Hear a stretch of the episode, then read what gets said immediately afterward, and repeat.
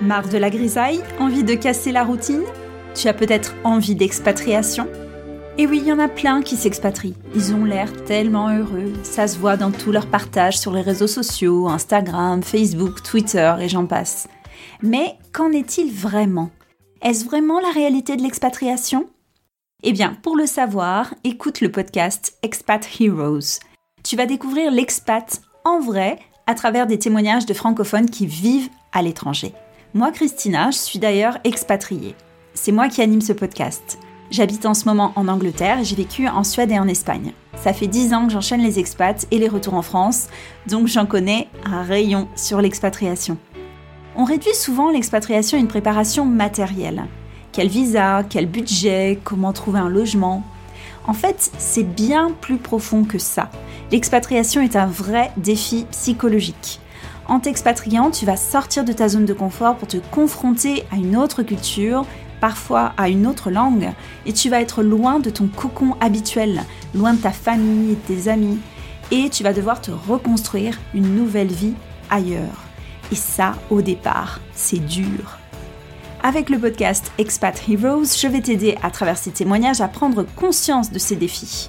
Que tu partes seul, en couple ou en famille, ou peut-être déjà parti, ce podcast va te donner les clés d'une expatriation réussie.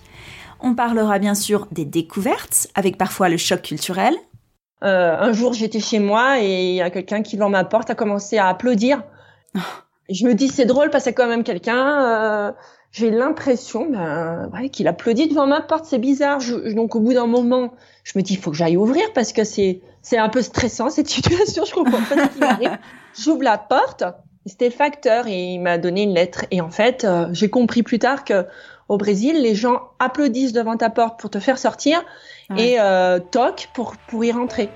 Des moments difficiles et des épreuves insoupçonnées.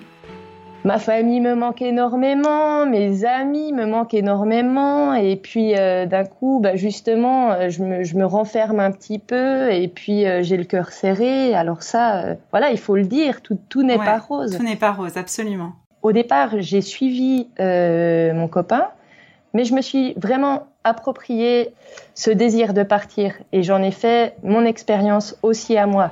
Et enfin, des projets et des super pouvoirs développés par mes invités.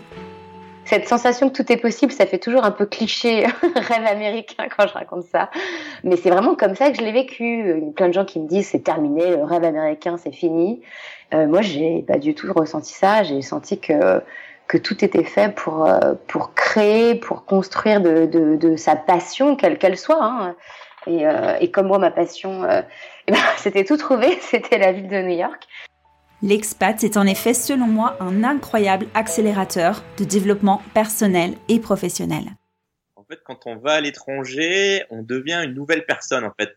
Je pense qu'on ose faire des choses qu'on n'a pas osé faire ou on n'a pas osé être cette personne-là en France je pense qu'on arrive sur un nouveau terrain qui est un terrain vague où tout est tout semble possible en fait. Je pense qu'on a il y a plus de barrières, il y a plus de frontières vu qu'on vient de les dépasser en quittant son pays son pays et donc il y a il y a un sentiment de tout est possible, je redémarre une nouvelle vie, je redémarre à zéro, je démarre à apprendre une nouvelle langue, une nouvelle coutume, nouvelle mœurs, nouvelle culture, je redémarre à zéro donc tout est possible donc je me réinvente moi-même. Tous mes invités en ressortent grandis. J'ai une certaine patience maintenant que j'ai apprise en Inde mhm. et qui est inébranlable euh, face à tout, euh, dans, dans, mes rencontres avec les gens, dans, dans, ma vie professionnelle ou même euh, dans mon quotidien en prenant le métro le matin, etc. Les, je vois les gens qui, qui s'énervent, etc pour rien. Euh, mais je, je, vois que moi, j'arrive à rester extrêmement patiente et, très zen face à beaucoup de ces problématiques.